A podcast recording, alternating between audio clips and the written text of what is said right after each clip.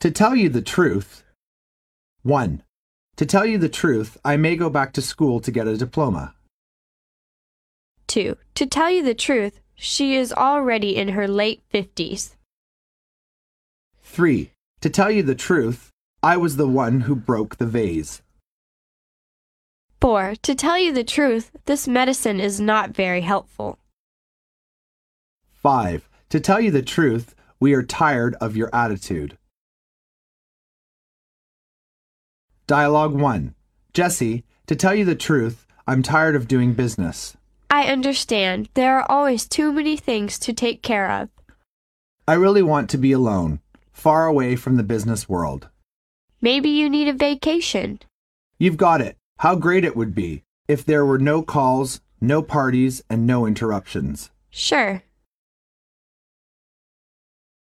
Dialogue 2. I just finished this portrait of your cousin. What do you think? I don't know what to tell you. Just be honest with me. Do you like it?